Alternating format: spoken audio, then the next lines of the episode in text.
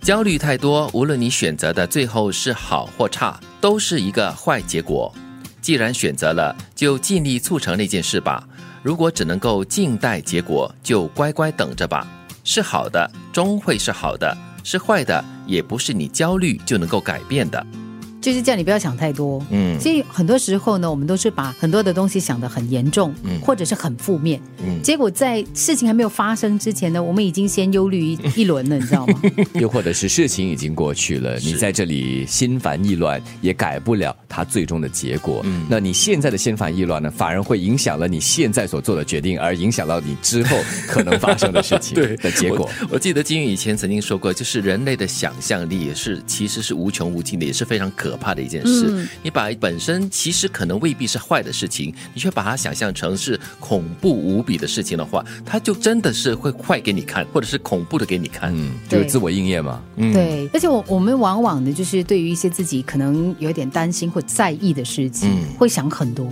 对，哎呦，万一万一不行怎么办？哦，很可能这个东西会发生，结果都是负面的。嗯，所以第二句不是说嘛，既然选择了，就尽力促成那件事吧。嗯又或者是既然已经做了这件事的话，就等着它会发生什么样的结果。对静静的等待做。最多的努力，嗯然后呢，最好的安排。可是你要做最坏的打算。对，我觉得最后一句话，也就是说，如果是坏的话呢，也不是你焦虑过后呢就可以变得好的哦。还真是，所以你焦虑的话，你会让自己的心情更糟啊，每天过得诚惶诚恐的，那个心态跟心境是非常恐怖的一件事。本来结果的那个所谓的负面可能只百分之五而已，嗯可是你的想象是百分之五十，哎呦，或更高。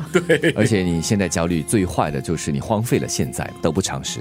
有些声音不会轻易出现在你的日常生活中，这些声音很含蓄、很低调，以至于你会听不见它、感受不到它、忽视它。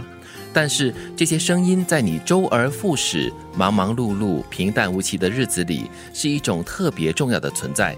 它提醒你应该偶尔静下心来，仔细聆听那个来自你心里的声音。所以，我们得再的提醒大家，就是在偶尔某些时候，你必须要静下来、停下来，然后听一听你自己内心的声音。你内心里面真的想要做这件事情吗？你做这件事情的目的又是什么呢？其实人很奇怪，嗯我们往往呢最听不到的就是自己的声音。嗯，我们会听很多人的声音，就算他可能没有发出声音，你会想象哦，他一定是心里这么想我的，对他眼睛这样看着我，这个眼光哦，就是这样子想我的。他一定是这样子评估我的。对可是你就是听不到自己要什么。嗯，周围的嘈杂声很多时候都掩盖了，比方说我们的呼吸声。嗯其实我们呼吸声蛮好听的，啊，是啊。就专注在听你自己的呼哎，吸。可是有些人哈、就是越听越越恐慌，哎，怎么会越来越急促所以？你这个急促，你因为你听到了你自己的呼吸，你知道它是急促还是缓和的，啊那你就可以做适当的调试。呃，呃当然不是只打鼾啦，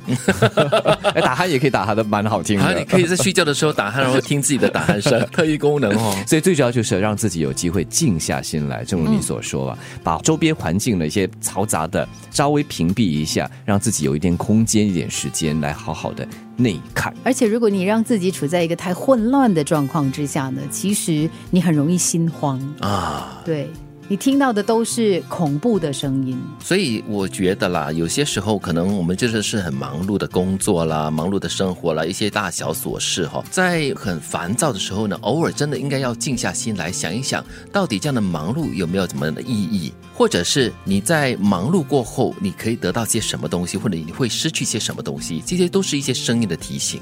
焦虑太多，无论你选择的最后是好还是坏，都是一个坏结果。是好的，终会是好的；是坏的，也不是你焦虑就能够改变的。在你周而复始、忙忙碌碌、平淡无奇的日子里，有一种特别重要的存在，它提醒你应该偶尔静下心来，仔细聆听那个来自你心里的声音。